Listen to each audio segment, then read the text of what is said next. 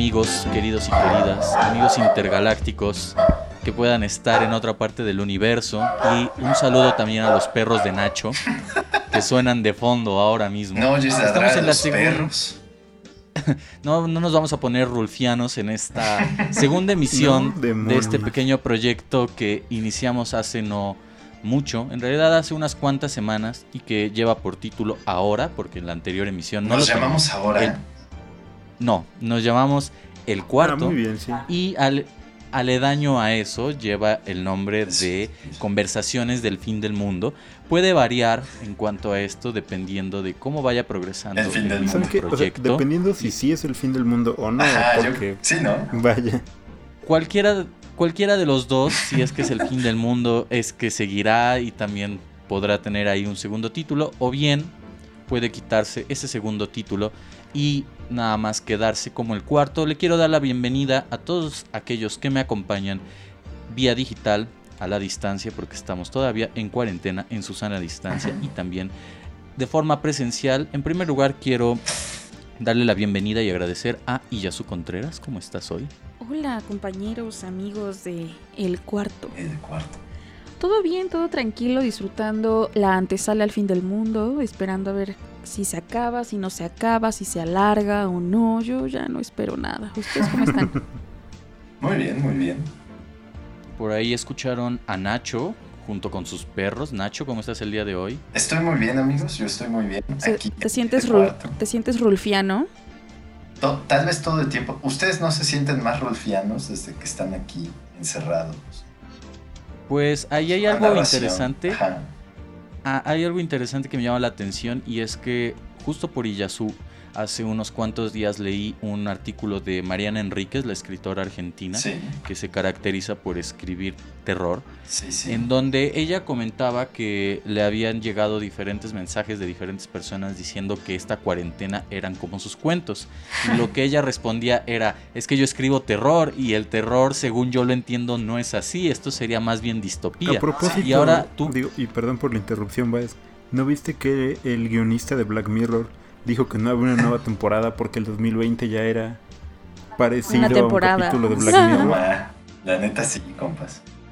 No soy muy fan de Black Mirror, pero eh, eh, quiero imaginar que lo dice con toda la sinceridad del mundo. Retomando esta idea de Rulfo, eh, no sé ahora si también los cuentos de Rulfo y la obra de Rulfo sea considerada como una distopía o un cuento de terror o en qué realidad alterna estamos. Que bien ya lo había, ya lo había dicho Abraham la vez pasada y es que estamos en la realidad en donde Leonardo DiCaprio ganó un Oscar. Así es. Estamos en la realidad en la que Donald Trump es presidente. También. Y en la realidad de México donde AMLO por fin es presidente. Oigan, No. ajá, nunca lo consideramos así, al menos en el programa pasado y nuestras otras conversaciones variadas. Oye, pero ¿qué tal si ese fue el catalizador?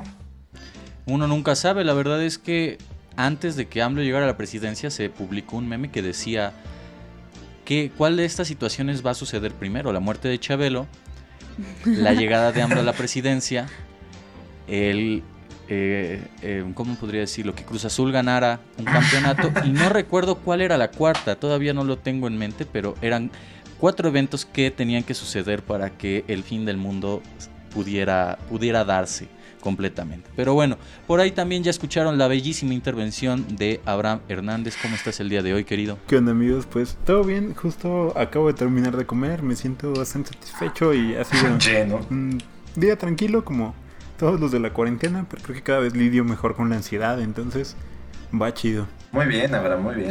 Eso es Logro bueno. desbloqueado. Ojalá no te agarre mal del puerco en- a mitad del programa. y te quedes Ajá, no dormido. escuchen los, los ronquidos Pues de si de repente me escuchan roncar, ya saben qué es. Ya sabemos que es Abraham. Sí, sí, sí. Pero bueno, queridos, esta es la segunda emisión, como ya bien lo dije. Mi nombre es Juan Carlos Báez y vamos a estar platicando lo que resta de la cuarentena y ojalá después de ella sobre diversos temas que nos aquejan. La vez pasada pusimos algunas canciones que nos sirven en este encierro y sobre todo en el encierro emocional que sufrimos de vez en vez cuando nos sentimos tristes. Para superar esa tristeza o para, mm, ¿cómo podría decirlo? Sobrellevarla. para sentirla más, para sentirla rico, ¿no? Eh, sin Sí, albur sí, posible. que Pero bueno, disfrutar, porque el- te gusta sentirte rico. sin albur. En esta emisión hemos decidido abordar el tema del por qué el 2020 es tan épico. Y me gustaría preguntarles Oh, a sí. ustedes, antes de decir si es épico o no, ¿ustedes lo consideran épico? Claro, A ver, Iyasu, of course. ¿por qué? No, la verdad sí, porque tiene, mira, tiene de todo. Tiene pandemia, ¿no? O sea, ya pa- pandemia, tiene encierro. Aparte de encierro, tiene muerte. Está muy feo. Este, tiene bichos gigantes voladores. Eh, y tiene aliens, ¿no? O sea, eso es lo más épico del mundo. Que lo de los bichos es muy parecido a un capítulo de Black Mirror en donde De Black las, Mirror, sí. Sí, Pero las no, no, es que esto, el otro día vi un video en Twitter de cómo una avispa mata a un ratón en segundos. sí, yo también lo vi. Y yo, ¿qué? Ya se sabe qué, qué hacen esas avispas si te paran el corazón, Pues sí, son capaces de matar a una persona. pero no se sabe las Mueres. causas de la muerte. O Simplemente sea, mira, lo que pasa es que si tú eres, su veneno es muy fuerte. Y si tú eres alérgico de por sí a las avispas, o sea, a la picadura de una avispa, te da un choque anafiláctico, no puedes respirar. Oh, Dios. Anafiláctico, ya estamos utilizando estamos utilizando términos científicos. A ver, di ácido de de, de ribonucleico. Desoxirribonucleico. Órale. Ay, Nacho está- Ay, el Nacho. La- los aprendizajes de la cuarentena, Nacho repitiendo todos los días, a todas Leyendo así horas. las cajas de las medicinas. Así es. Para que vean que aquí también se aprende, amigos. No solo divagamos, también se aprende. Siempre hay un conocimiento nuevo a la vuelta de la esquina. A ver, Nacho, tú cuéntame. ¿Consideras que el 2020 es un año épico? Por supuesto que es un año épico, mi querido amigo Baez. Eh, fíjense que pensándolo detenidamente, no puedo, no puedo llegar a un año que se me haya hecho más épico. O sea, y, y esto es épico en, en mala manera, ¿no? O sea, hay años muy Ujú. chidos, hay años que pasan cosas que dices, oye, está padre. Pero este año se me ha hecho, nunca, nunca había, eh, o al menos nunca había puesto atención a que un año tuviera tantas cosas tan random pasando eh, mes con mes. O sea, cada mes tuvimos algo diferente. Y sin salir Sí, de tu sí. casa. Sí, y además sin Wow. salir ¿Sabes de casa. Apenas estamos en mayo, amigo. Ajá, y apenas estamos en mayo. Nos quedan ¿no? ¿Cuántos, cuántos meses? Siete, ¿no? Para que- ¿Se Siete meses faltan para que acabe el año. De que esto además ya cambió eh, el futuro inmediato, quiero, quiero hacer notar que, por ejemplo, había, había ciertas expectativas para 2020 antes de que empezara. Claro. Para- La certeza más grande que había para mí en 2020 es que iba a haber Juegos Olímpicos. Ujú. en, Ujú. en Japón y resulta que no. Entonces podemos decir que el futuro que teníamos certero se cambió, se alteró por completo. Ya sabíamos que iba a pasar y no pasó. La fecha en que estamos grabando esto es 13 de mayo.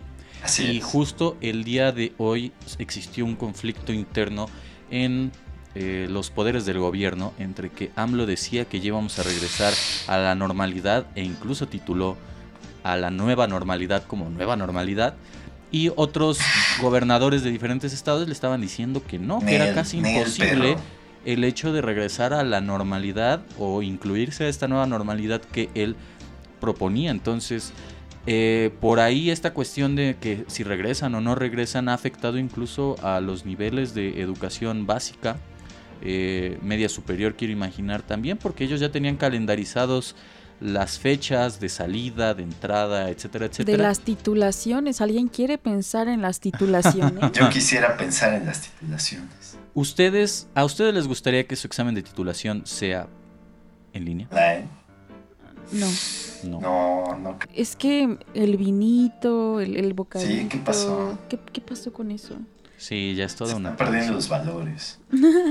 Abraham, cuéntame, ¿tú consideras este 2020 un año épico? Sí, la verdad es que en realidad creo que tengo que estar de acuerdo en esta ocasión. Porque desde el principio todo empezó siendo raro, ¿no? Solo Recuerdo, en esta para mí un gran medidor de las cosas son los memes. Ajá. Y el 2020 comenzó con los memes de Elsa. Ujú. Elsa de Frozen, que eran memes bastante raros, he de decir. y, y de ahí las cosas como que fueron en una especie de declive raro, ¿no? Una espiral hacia el infierno. Casi, casi una tercera guerra mundial. ¿Tú crees que por los memes de Elsa de Frozen empezó toda la debacle mundial? Sí, Es totalmente, probable. amigo. O sea, Eran muy malos. veníamos de una época de memes bastante sólida que decías, güey, qué buenos memes hay en internet. Y de repente empieza 2020 y todo en internet era Elsa. Y fue como, ¿qué, qué está pasando? Ok. El zapato. E- Esta no es la clase de sorpresa que esperaba 2020. Esta no es la calidad que me prometiste. Sí. Deberíamos próximamente, lo dejo en este registro sonoro, de hablar sobre los memes y cuál considerarían ustedes la época dorada de los memes. O si es que estamos... es, una- es un gran Es tema. un gran Me- tema. Me parece perfecto, sí, sí. ¿Sabes? Queda, queda- queda anotado para tema en el O futuro. bueno, saben que yo quisiera que existiera como una biblioteca de memes virtual en la que pudiera consultar los memes eh, por año, güey. Porque muchos muchos de los memes son como registros de lo que va sucediendo y hay Claro. grandes hecho, joyas, grandes joyas de memes que a veces pasan desapercibidos y se olvidan muy fácil. Por ejemplo, el, el meme del 2020 sería güey ya, ¿están de acuerdo? Sí. Sí, y, y ¿sabes Sí, qué sí. es mejor para mí de ese? ¿Qué? Eh, que efectivamente, o sea, no solo por... Güey, ya fue de este año, ¿no? Si no mal recuerdo. Empezó este Sí, año. sí, sí, salió sí, hace poco. Sí, claro. Ajá, a principios de año, me di- bueno, como por febrero, Por- marzo. Febrero, marzo, ajá, justo. Y ¿saben qué? Es que en Pegándose serio, con o sea, güey, ya, cada vez que parece que vamos a terminar algo, pasa algo más. Es como aliens, güey, ya. Y de repente langostas gigantes, güey. A mí, yo, yo pondría ese meme de güey ya junto con uno que recientemente vi que es Tommy Jerry. Hola perros de Nacho otra vez. Fíjense que mencioné Tommy Jerry, que Tom es un gato y los perros de Nacho empezaron a ladrar. Para mí es una Tiene sentido. evidente teoría de conspiración. En fin, vi un meme de Tom y Jerry en donde Tom eran los aliens y estaban picando a Jerry, que es el ratón, y, y Jerry eran los humanos y estaba todo triste, así como de, güey, yo ya estoy hasta la verga y no puedo continuar con esto que se llama 2020. Pero fíjate que ahorita mencionaban esta parte de la pandemia y de estar encerrados. Eh, ¿Ustedes consideran que eso es, eso es algo yo creo que incluso eh, histórico que se tendría que investigar en ese plano, pero ustedes consideran, ojo de buen cubero, que cuando existieron pandemias, por ejemplo, en la Edad Media, la gente se recluyera? Y Yasu. No, creo que no. Creo que porque también estamos hablando de, de la Edad Media y era una época, pues no sé si decirlo así, pero no había tanto conocimiento del mundo, ¿no? Entonces por eso hubo un montón de muertes.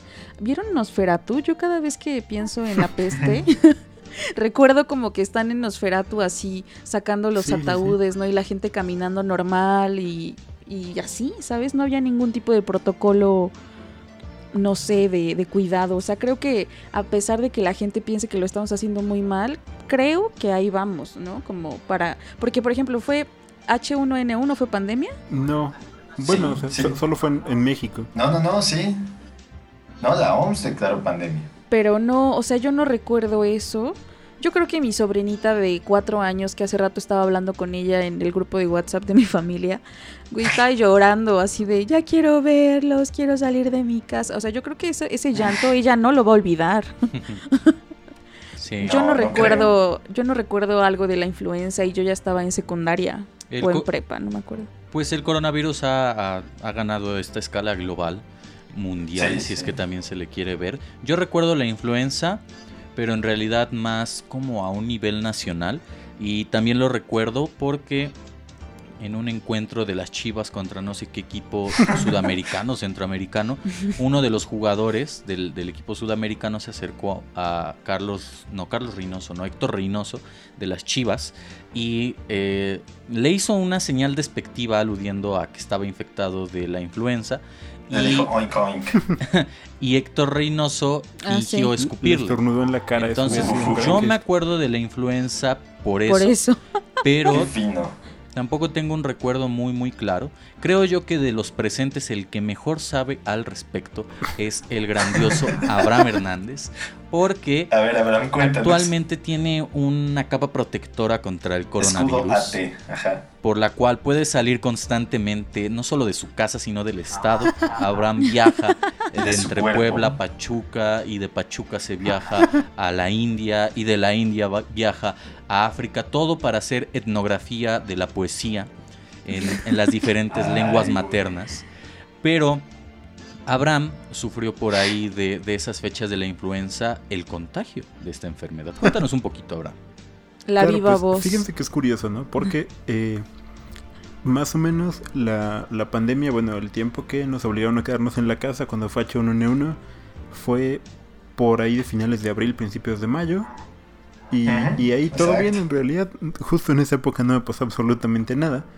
Pero como ustedes saben, las enfermedades no desaparecen, entonces ese mismo No. año, por ahí de ¿Qué? octubre, noviembre, yo había salido tranquilamente un día con mis amigos y de repente me empezó a dar una fiebre horrible. Llegué a tener por ahí de 39.5 grados de temperatura, un poco más. Oh, Re- recuerdo claramente que, que estaba en mi cama y estaba convulsionándome de la fiebre. oh. Y entonces me Dios. llevaron al hospital y el diagnóstico es que yo tuve H1N1, amigos. Pero sobreviví. Básicamente, recuerdo mucho que estaba llena la sala de urgencias. Entonces me atendieron como en chinga porque me vieron bastante mal. Sí, amigo, bueno, si yo veo a alguien convulsionando también lo atendería en chinga. Sí, yo Me, también. me metieron a una dos. con hielos, como para bajarme la fiebre en chinga. Me Oh, inyectaron Dios. algo, me mandaron antibióticos y diferentes cosas y me regresaron a mi casa.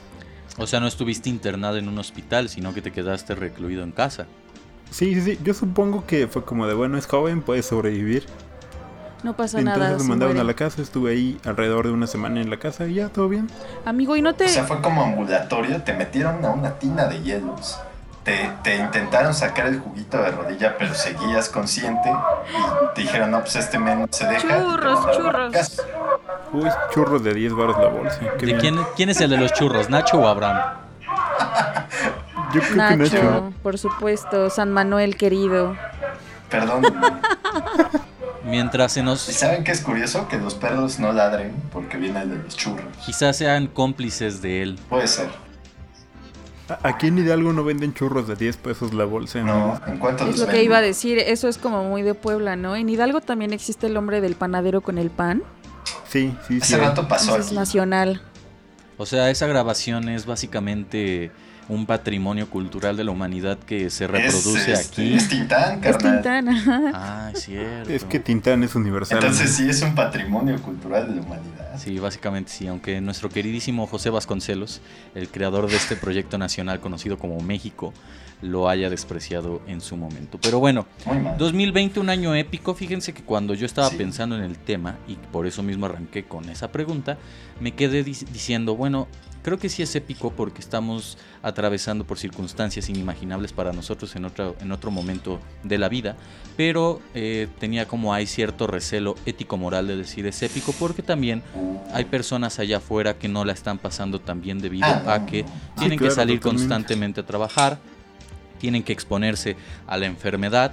Hay personas que no tienen la- los recursos económicos suficientes para sufragar los gastos de un funeral en caso de que suceda, o la misma Sí. energía y el mismo tiempo que se deben de invertir cuando algún familiar, ser querido, está enfermo. Definitivamente yo también coincido con ustedes y creo que el 2020 es un año épico que lo recordaremos siempre.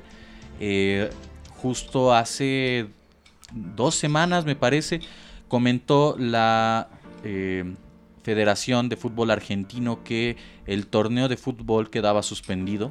eh, no, no iba a haber campeón y eso me remitió a otra noticia en donde la FIFA comentaba que solo cuando sucedió la Segunda Guerra Mundial se habían enfrentado a este tipo de situaciones, en donde había suspensiones, en donde no podían haber partidos. Nacho arrancó diciendo que los Juegos Olímpicos se cancelaron hasta nuevo aviso, es decir, hasta el siguiente año Así pa- es. próximo. Y eh, diferentes circunstancias que van a hacer que este bendito año sea recordado como uno de los más épicos. Antes de continuar con el tema que por ahí también mencionamos acerca de cuál considerábamos nosotros el año en el que se rompió todo, en donde la jerga se rompió y nosotros no nos fuimos a la verga, sino Y hasta cada ahora. quien, sí. ¿No era Vamos. la taza? Oye, y de veras. También puede bueno, romperse la taza- jerga, según Y yo. estamos en nuestra casa, pero yo creo que aquí también se rompió la jerga. se pueden romper muchas cosas que uno no puede imaginar. Pero antes de continuar con este bellísimo tema, vamos a escuchar una canción, selección de El querido Nacho, que va muy acorde Uf, al uf, momento uf. histórico y sobre todo al Gran programa. canción. Para mí es la canción de este año, así como Güey Ya es el meme de este año. Para mí esta es la canción de este año. No salió este año, por supuesto, pero representa muy bien el año. Date. ¿Cuál es? La canción, amigos, es It's the End of the World Oh, de R.E.M. And we know it. De los grandiosos R.E.M., Claro que sí. banda ochentera, noventera, líder del Sí. rock alternativo en los Estados Unidos. Esta canción Así a mí me gusta mucho.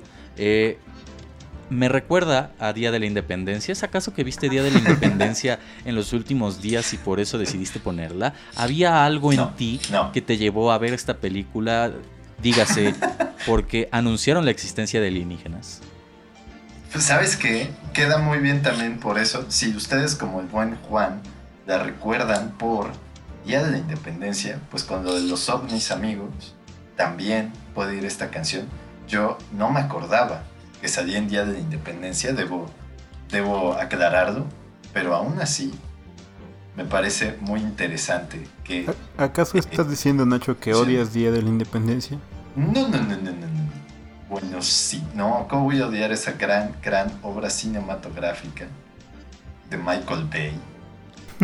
Explosiones y cosas así. Pero, Pero- Día de la Independencia no es de Michael Bay, la segunda sí, ¿no? Pero la primera no. No, la- sí, no, es de Michael Bay. No, estoy casi seguro de que no es de él, pero vamos a escuchar este clásico de R.E.M.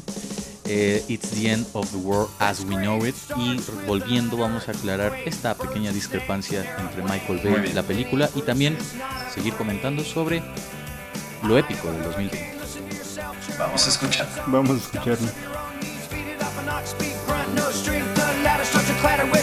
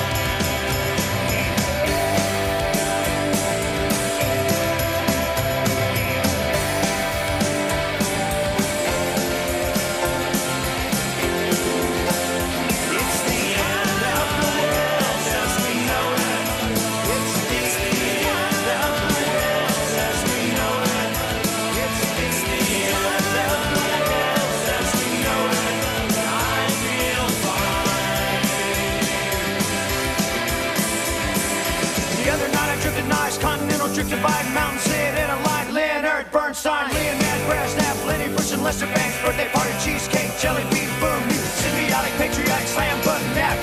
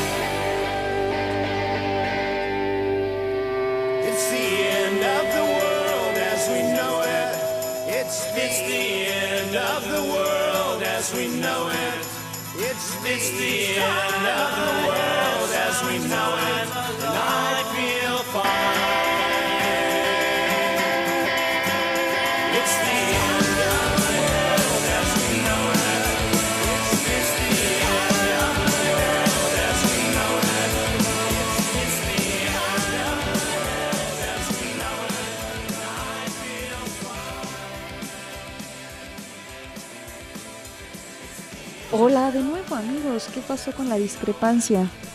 A ver. A ver, Mira, yo ya, yo ya investigando, tengo, pero ya. por mientras, Razón, queridísimo. Tienes razón. No es de Michael Bay. A ver, Yo pensé que era de Michael sabía. Ajá, yo también. Es de Roland Emmerich, que no sé qué otro tipo de películas tenga por ahí. Que es alguien. Ha, ha- ha traído mira. grandes joyas como 2012, Debería ser una película que se llame 2020 Mira. este sujeto. Mira, El día después de mañana. La segunda parte de Día de la Independencia también la dirigió él. No. Sí. Algo idea. que se llama Midway, que no sé qué sea. Uno que se llama... Midway, Bueno, no Batalla fue- en el Pacífico. No fue director de la película Hell, pero participó en otra producción cinematográfico, cinematográfica que abordaba escenarios horrorosos como lo es el infierno. ¿Ustedes vieron el día después de mañana? No, Sí. ¿qué te pasa? gustó? Qué mala película es, ¿no? Es muy mala, pero cuando eres joven, como, como cuando estás en, ajá, estás en la adolescencia, dices, oh, wow, no mames. El cambio climático es verdad. Y sí es verdad. Es cierto amigos. todo lo que dicen en la escuela. Qué curioso. A, a mí siempre me pareció una mala película. O sea, nunca la vi y dije, uy, qué gran película. A, a mí, ¿sabes qué me pasaba? Que eso sí es algo interesante. Que no sé si les pase a veces cuando, cuando ven cosas. Pero esa película, efectivamente, cuando la veía, me daba mucho frío. Y Nacho iba por una Salía la mantita. película Y sentía frío. Eso, amigos, es este 5DX o algo así. El Nacho necesita una chamarra, pero Sí, Nacho es sí, mayo a las juro, 12 güey. del día. Necesita una chamarra. Dame una chamarra, Jake Gyllenhaal tiene frío. A- aún así, a mí el nombre de la película me parece grandioso. Sí, es un, es un nombre que a mí me hubiese gustado utilizar en algún contexto. En algo mejor, dice. Pues en, en un contexto diferente, al menos. Eh, y que, bueno, podemos ubicar que este señor Roland Emmerich tiene una cierta tendencia y una cierta recurrencia a temas eh, apocalípticos. Apocalípticos. Eh, Día de la Independencia, Stargate también antes lo hizo, Godzilla, eh, que bueno, no, no es atribuírselo a él porque Godzilla es un clásico dentro de la cultura japonesa y sobre todo estadounidense. Eh, el día después de mañana, 2012, y la segunda parte de Día de la Independencia. ¿Les gusta más? ¿Sabes con qué la confundí, ya vi? O sea, ¿por qué tenía en mi mente ¿Con por qué? algún motivo que era de Michael Ah. Bay? Ah, No te disculpo, Nacho, no te disculpo, es, es un error. No, no, no me disculpes. Solo estoy, estoy eh, rectificando por qué era de Michael Bay. Tienen que admitir que tiene todo el estilo de una película de Michael Bay. Sí, tiene sus elementos por ahí. eh, un poquito, un guion mejor vez, escrito. pero, pero sí es mejor que Transformers, ¿no? Definitivamente. Y Yasu, ¿ibas a preguntar algo? Es que me quedé pensando, dijiste Godzilla y mi cabeza se fue. Y entonces quería preguntar si les gustaba más Godzilla o King Kong. Godzilla. Godzilla. Es una lagartija gigante y avienta fuego. Creo yo. Aparte, ¿sabes que Godzilla siempre ha sido el bueno, amigos. Ujú. Sí, es cierto. O sea, Go- Godzilla defiende Japón y. Sí, y concuerdo, concuerdo contigo. King Kong era incomprendido, amigos. A mí me gustan mucho los efectos que le dan al Godzilla del hoy día. Y fíjense que ahorita que mencionábamos a estos monstruos gigantes, también pensé en Cloverfield. No sé si alguno de ustedes la ha visto. Sí, sí, sí. Es bueno. Claro, gran película. Y que sacaron recientemente la segunda parte. Esa ya no me tocó verla, pero dicen que incluso estuvo muchísimo mejor que la primera. La primera... Es que está extraño porque no es de monstruo. Ajá. Ajá, es como algo raro, pero Sí. eh, al menos la primera a mí me gustaba verla de vez en cuando. Era palomera. Eh, es buena, es tiene buena. ahí un concepto más o menos eh, de, del POV, como de una película casera, muy el proyecto de, de la Blu- Bruja Blair. Y Ajá. este a mí me agrada. Voy a ver. Voy a hacerme el propósito de ver las continuaciones de Cloverfield. Regresando más o menos a la cuestión de REM, a mí me gustaría y lanzo el reto por medio de Uy. este programa ver A ver. a Nacho intentando cantar It's the End of the World as We Know. Oh, por el amor de Dios, no. Haz Por- un TikTok, amigo. Por Dios, no. Déjame abrir un TikTok. Otra de las cosas por las que el 2020 es épico, pero no de buena manera. Por TikTok. Eh, y ya hago, hago, el, hago un lip sync. Si llego a abrir TikTok en algún día, amigos, si llego a abrir mi TikTok algún día, ¿Qué? prometo inaugurarlo con un lip sync de It's the End of the World as We Know. Pero tienes por ahí Instagram, deberías...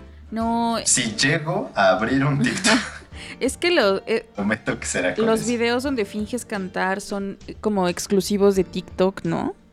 Exacto, así es, Baez. los montajes, por así llamarlo. Exactamente. Pero bueno, 2020 un año épico. A mí me agrada mucho la idea de eh, recordar este año, efectivamente, por todo lo que estamos atravesando. También yo me siento muy feliz porque Jaime Maussan va a sentirse muy alegre. Eh, va- Reivindicado. va- eh, reivindicado va a sentir que este es su año porque recientemente la NASA dijo que sí existen los extraterrestres, los alienígenas. Que es algo raro. Bueno, bueno, aguanta. Es que ver. No, es un poco tramposo, amigo Baez. Me encantaría que la NASA dijera que sí existen los extraterrestres. Solo admitió la existencia de los ovnis. Además fue el Ay, Pentágono. ¿y no- quién, no ¿y quién maneja los ovnis? Fue, fue así como de, mira, estos son ovnis, es decir, objetos voladores no identificados, pero no dijeron como tal, amigos, hay aliens. Amigo, ¿por qué no sería políticamente correcto? ¿Ok? Tú no sabes si les gusta que les digan alien, sabrá. Eso No es puedes- racista, ¿no? Es como el N-word, O sea- o sea, no le puedes decir alien. Claro, no podemos empezar, o sea, les damos la bienvenida discriminándolos, Abraham, claro que no, ok. Quizá ellos tengan un sistema de comunicación distinto, tal cual lo Como vimos en Arrival. Arrival. Ajá, o en Ricky Morty, ya sabes, nada más subes, subes el dedo de medio. Quizás sea nuestro momento como lingüistas para brillar, amigos. Aunque, bueno, muchos nos Ay. hemos ido por otros caminos. Abraham, por ejemplo, es poeta. Los Si solo hubiera puesto atención en las clases de lingüística. Pero recordemos que Abraham está en esta cruzada en medio de la pandemia y la cuarentena por recuperar la poesía en lenguas nativas del sureste de África. Qué gran hombre. Entonces tiene ciertas habilidades lingüísticas y antropológicas ahí escondidas que lo llevarán dentro de unos cuantos meses, me atrevo a decirlo, a recuperar la poesía en lenguas nativas alienígenas. Eso estaría Sí, muy sí. rudo, Abraham. Es muy realidad, Tú rudo. no lo sabes, pero ese es mi proyecto del Fonca, mi querido amigo Baez.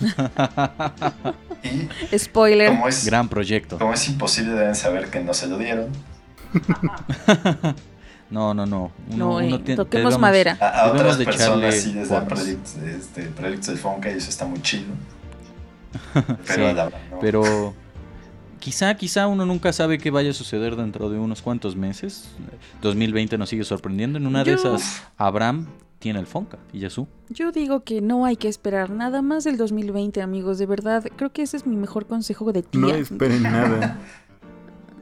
No, ya, ¿qué más puede pasar? Digo, se- esto se iba a acabar en abril, luego mayo, luego junio, luego julio y ahora que hasta agosto, amigos. Nos quedan muchas charlas de film del Sí, mundo en el ¿saben? cuarto. Es lo único que ustedes pueden esperar, amigos. Para mí es muy triste porque yo esperaba poder festejar mi cumpleaños con ustedes, Ah. amigos. También el de Baez se atraviesa por esas fechas. Hay que hacer una, una fiesta en el cuarto. Virtual, En el cuarto. Eso, el cuarto. eso puede llegar a malinterpretarse.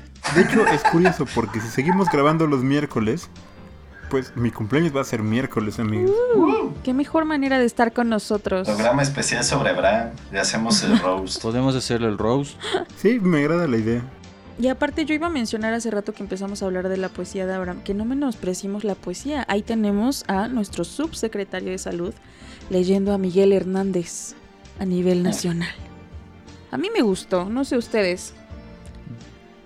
Yo no lo escuché, pero por alguna extraña razón cuando vi la foto que publicó el Fondo de Cultura Económica, creí Que me cayó mal. No, creí que Que era un meme. parte, creí que este eh, López Gatel iba a leer poemas de Salvador Novo. Y dije, verga, qué hardcore, güey. O sea, Eso, no, eso no hubiera puedes estado leer, chido.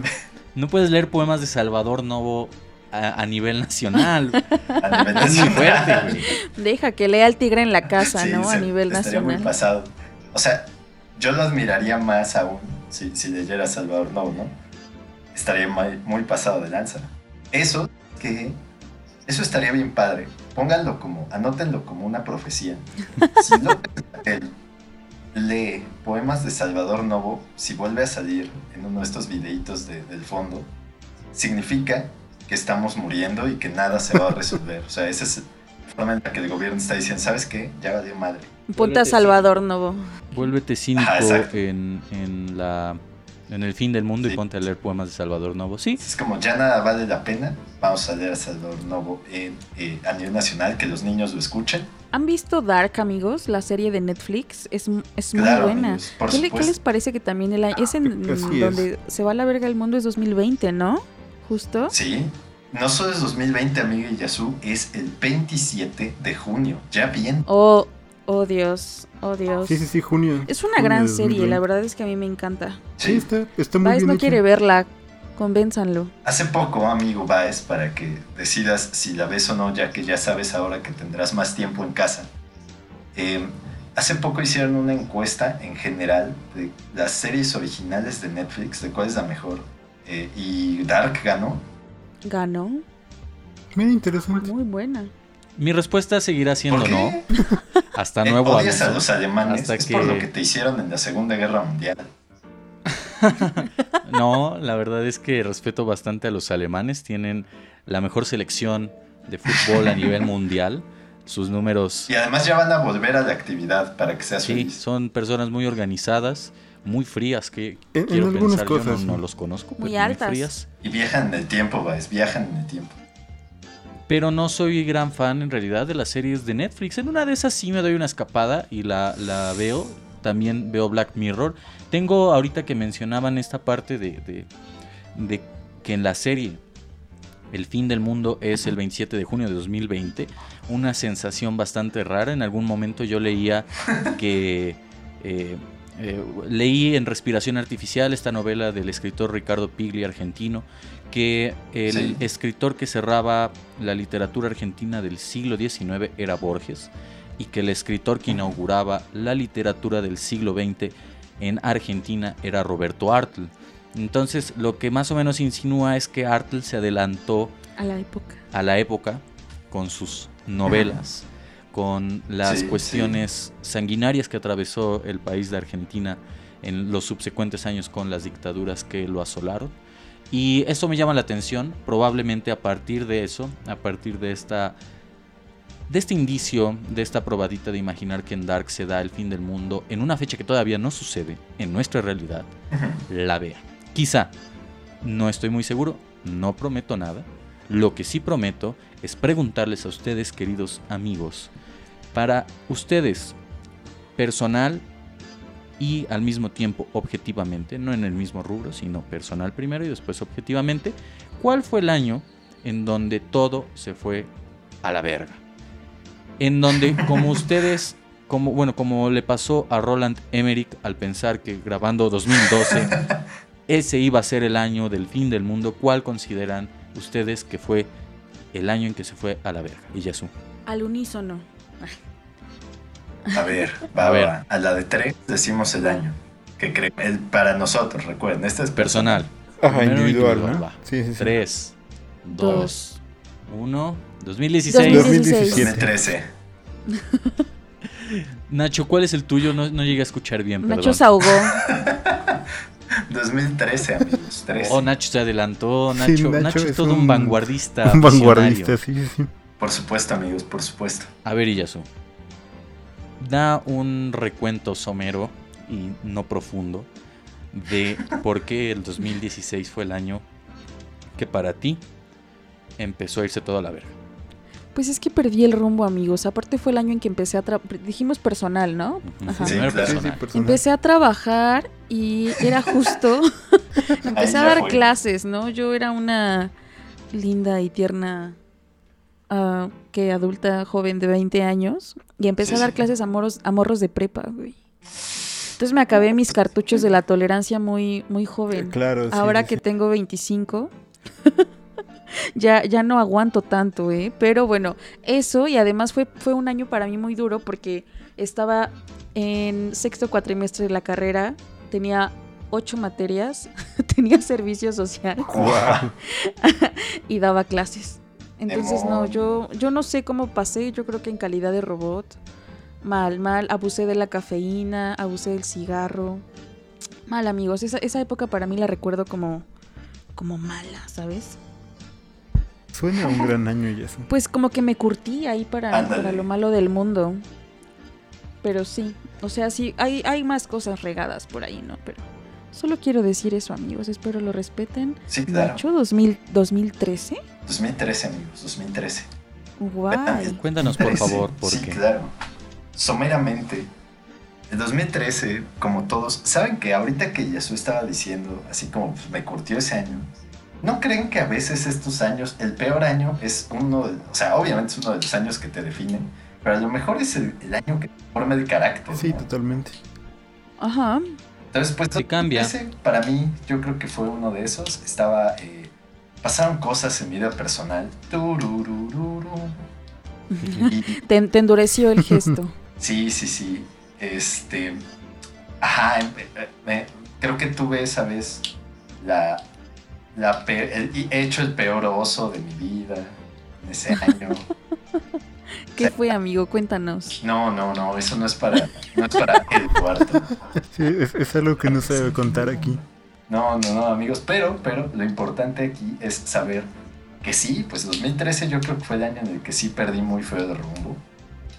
Eh, continuó mi, mi pérdida de rumbo como otro año, pero pues sí, mínimo todo eh, 2013 muy malo. Del 2013 vamos a viajar en el tiempo hasta el 2017 con Abraham para que nos cuente por qué ese año fue personalmente el año en que todo empezó a irse a la verga. Dinos. Claro, pues verás, creo que en mi vida todo iba bien, como en 2015 las cosas empezaron a ir muy bien, eh, y justo en 2017 todo llegó a un punto en el que colapsó, de muy mala manera, en mi vida personal, emocional, no sé, siento que es el año en el que más me he tirado a la mierda en general, o sea, como que no quería hacer nada, de nada, mandé muchas cosas como, sí, sí, lo haré después, y, y como que interrumpí mucho de lo que en cierta forma yo quería hacer porque pues me deprimí muy feo. Entonces, sí, justo 2017 para mí es un año borroso, oscuro. Tengo vagos recuerdos de que pasó todo el año. Wow, Más bien para mí fue como destrucción y... y cumbia. No, ni siquiera había cumbia. No llores cumbias, bailalas. Dice Belafonte sensacional. Yo tendré que discrepar con cada uno de ustedes. A ver, Había dicho 2016, pero la verdad es que solo lo hice para para tenderles una trampa. Oh. Sea, sea dicha la verdad, para mí personalmente el peor año fue el 2019 y ese año terminó de curtirme para que este 2020 no esperara absolutamente nada bueno. Y aún justo antes de que- decepcionado. Justo antes de que acabara el 2019 puse un par de tweets por ahí en donde comentaba que este año no iba a ser bueno, pero que ya íbamos a estar preparados para eso, después de la serie de años que habíamos tenido, de de la serie de años malos que habíamos tenido hasta ese momento. Eh, y acá entra una pregunta que sí eh, les me gustaría hacerles a ustedes. Yo personalmente cuando acabó el 2019 no, no pensaba que algo bueno fuera a suceder, es decir, no tenía atisbo de esperanza de que el 2020 fuera bueno. Pero en los años anteriores sí, incluso a pesar, bueno, a partir del 2016 que creo yo fue un año en donde las cosas empezaron a cambiar ya a nivel mundial, a nivel social, si no es que para nosotros como mexicanos desde antes, 2014 me gustaría pensarlo, pero. En 2016 es, eh, bueno, el 2016 tiene un consenso de que fue un año pesado. A partir de eso, progresivamente mi esperanza porque los años mejoraran fue disminuyendo hasta llegar el 2019. Ustedes cuando acabó el año pasado, ¿tenían alguna esperanza de que este 2020 fuera bueno? Personalmente. A ver, Iyasu. Yo creo que sí. A ver, Sí, a ver sí. Nacho, tú primero. Sí, yo creo que sí, amigos. Yo creo que, que yo esperaba que este fuera eh, un año. Saben que acabo de cumplir 27 en la cuarentena. Ujú. Se supone que los 27 son un año importante, amigos. O sea, los 27 son el año en el que, en el que, o sea, deberían ser el año en el que decides si, si te unes al club o sigues los adelante, pero no, 27. no piensas que sea obligado, ¿no? O sea, como si salgo de mi casa me voy a unir al club desde el 27, no está padre. Sí. Entonces, yo, creo que Es- esperaba que fuera un año como, Ah. ya saben, como de independencia, de, de, de crecimiento. Esa Nel. Nel, Estoy en un cuarto. En Estás en, cuarto. en casa de tus padres, grabando el cuarto. Sí, exacto. exacto. Pintando el cuarto, amigos. Sí. Ya pasamos de Día de la Independencia a Año de la Independencia. Próximamente el documental de Nacho sobre, Sobre coronavirus, sobre amigos. Cómo intentó independizarse en este año y falló porque un coronavirus falló. se atravesó. A ver, Abraham, eh, tú tenías esperanzas por este 2020 Sí, bastantes, debo decir. y eh, todo esto ha cambiado tu perspectiva. Se desvanecieron tus Todo esperanzas. En algunas cosas, ¿sabes? O sea, yo- como ustedes saben, eh, estoy intentando hacer cosas con respecto de la poesía. Mi proyecto de, de, de etnografía poética. Y Abraham, como ustedes saben, estoy intentando ganar un Fonca. E- Exactamente. Es Si la gente básicamente del Fonca me está escuchando, denme un Fonca, por favor. Y, y nada, justo creo que, o sea, sí interrumpió algunas cosas porque tenía otro tipo de expectativas, pero pues creo que he aprovechado ese tiempo para escribir más y trabajar otras cosas. Lo que me está cagando bastante es que no puedo salir a correr, que es un hábito que estaba desarrollando chido. Y justo ahora es como, güey, no puedes. Y eso es bastante triste, pero está bien. Dios da, Dios quita, amigo. Cada vez que Dios cierra una puerta, cierra una ventana. Creo, creo que todo el ejercicio que empecé a hacer hace un año ya se fue un poco al carajo justo ahora. Y esa es mi más grande queja. Bastante banal, yo lo sé, pero es mi queja. Vete al este monte, punto. amigo, a correr. O sea, cuando dices el ejercicio, te refieres literalmente al ejercicio. Sí, sí, sí, al ejercicio literal. Físico. Sí, sí, al gimnasio, a correr, cositas Oigan, así. que por cierto, una de las pocas, pocas cosas que me parece que ha dejado buenas el, el 2020 y el encierro, si no lo han visto, véanlo, ármense de conocimiento. ¿Han visto los videos de la gente haciendo fails gigantescos? Tratando de hacer ejercicio en sus casas. Sí, claro. Los que se dan ligazos con las bandas de No, ¿eh? resistencia, tiran la puerta por tratar de colgarse con una toalla. Véanlos. Son buenos. Te regresan, te regresan el alma. sí.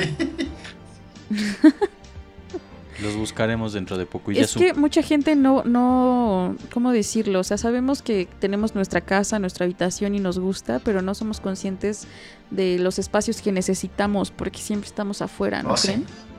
Muy, muy de acuerdo. Entonces creo que, que regresamos muy mucho a esta idea muy tradicional de nuestros padres de crear nuestra propia casa a nuestro gusto, ¿sabes? Porque si vives en un Infonavit, amigo, pues no puedes hacer nada en una habitación de 3x3 o menos, uno por Sí. uno. es más difícil de lo que... En la, en la Ciudad de México, imagínate, ¿no? En una habitacioncita donde tienes que hacer ejercicio, comer, estudiar, trabajar, bla. Y que compartes con así un departamento chiquito como con otras cinco personas y no está padre.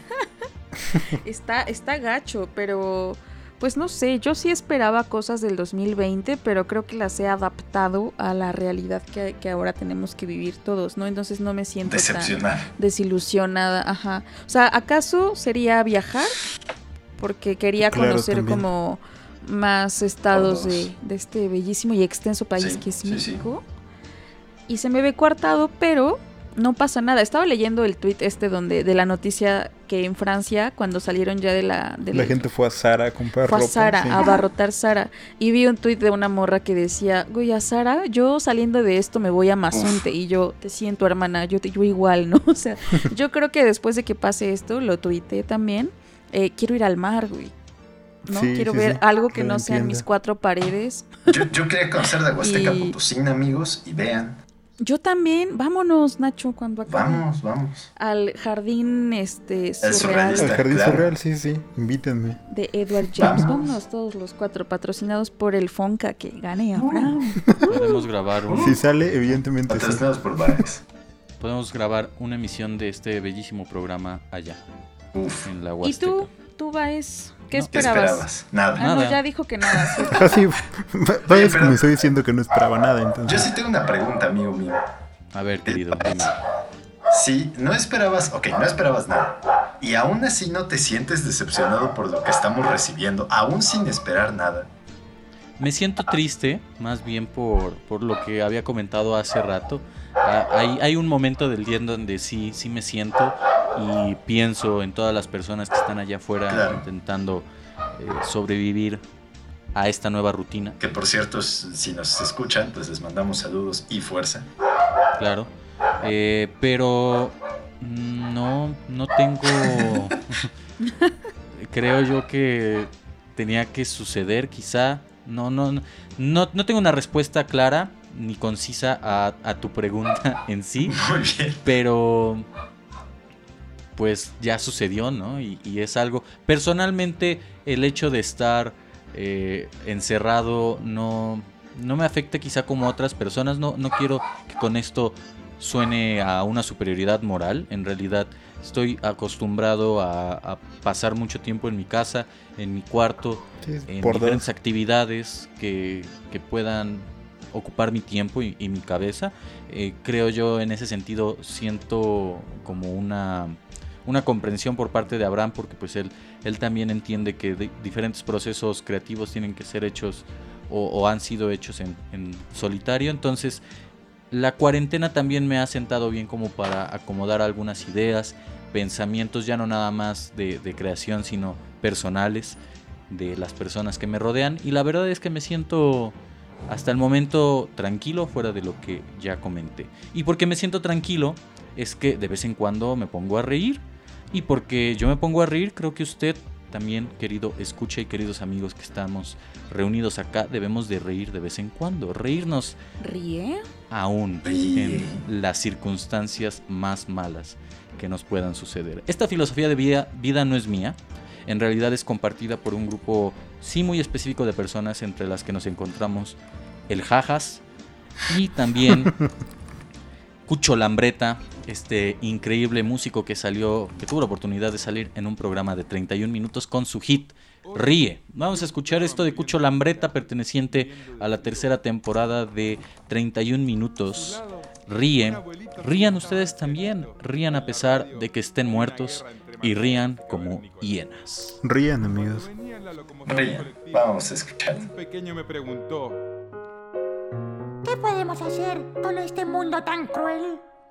y yo le dije, Ríe, ríe, aunque tengas pena, solo ríe, ríe, ríe como llena, solo ríe, ríe, aunque no se pueda, solo ríe, ríe, lleno de problemas, agobiado y sin hogar.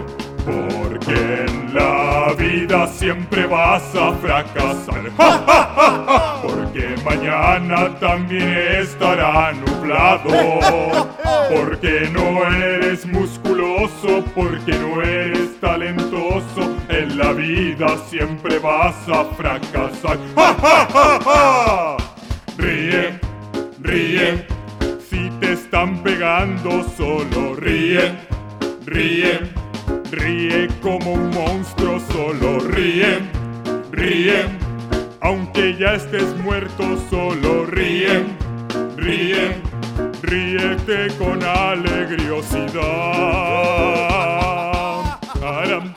tiram, Soy Cucho Lambreta. Por favor, llámenme. Mi teléfono está apareciendo en estos momentos en pantalla. Estaré todo el día esperando sus llamados. Y si no estoy, le Ya rieron ustedes, queridos. Me alegra que a pesar de los peores escenarios ustedes estén alegres y riendo. Rían como llenas, rían si les están pegando, rían como monstruos. Eso fue Cucho Lambreta. Seguimos aquí en esta emisión de El Cuarto. Y ahora me gustaría preguntarles para que ya vayamos cerrando esta bella intervención y este bello programa.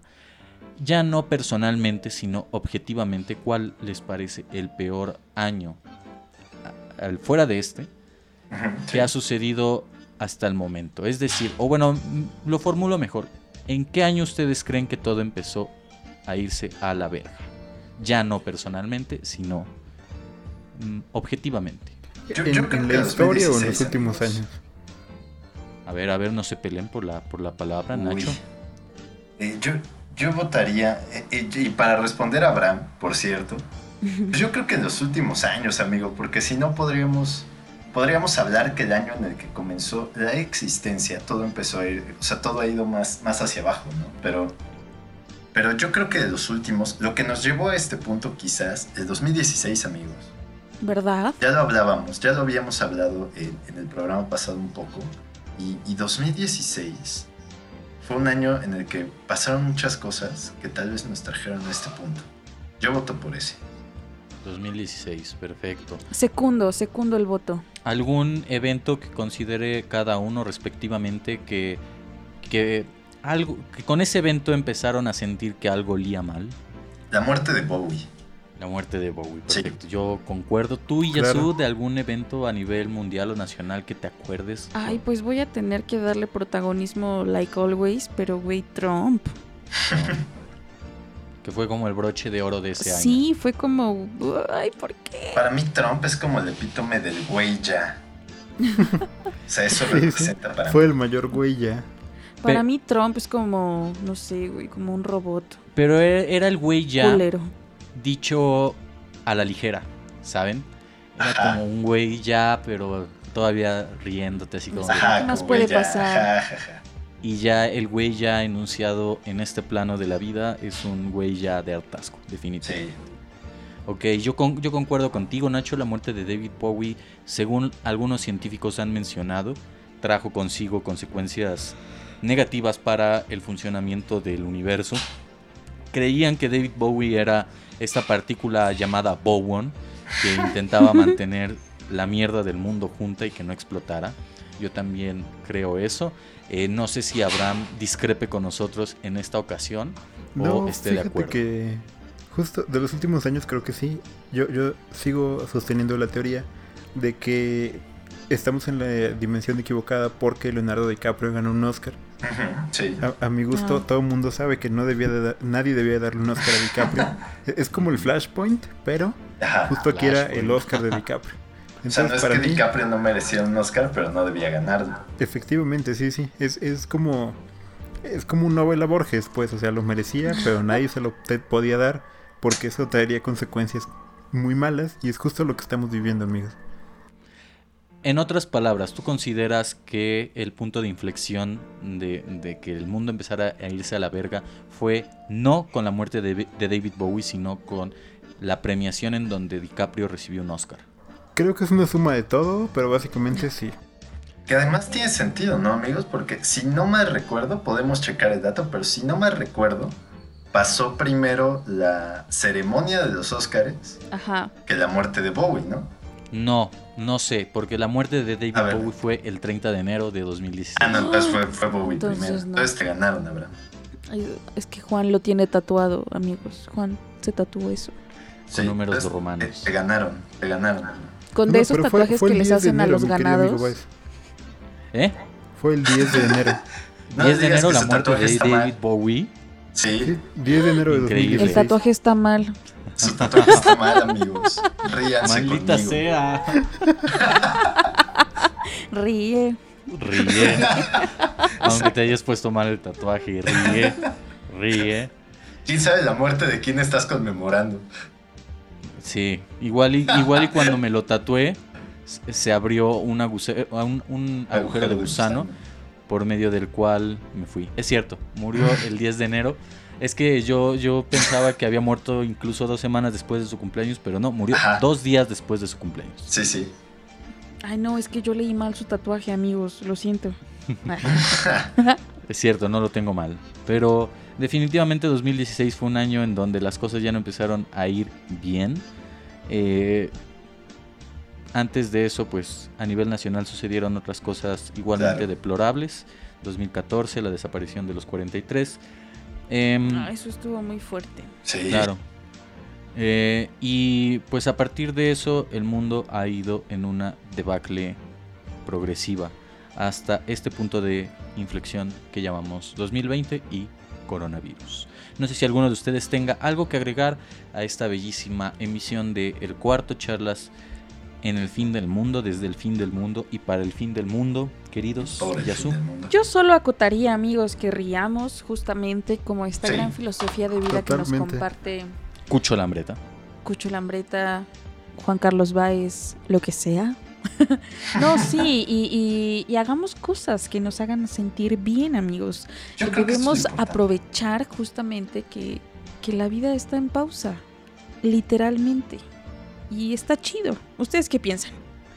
Estoy de acuerdo. Yo creo que así como nos escuchan para ayudarlos a pasar este fin del mundo, eh, de los muchos fines del mundo, este, yo creo que deberíamos, como dice la canción, reír, ¿sí?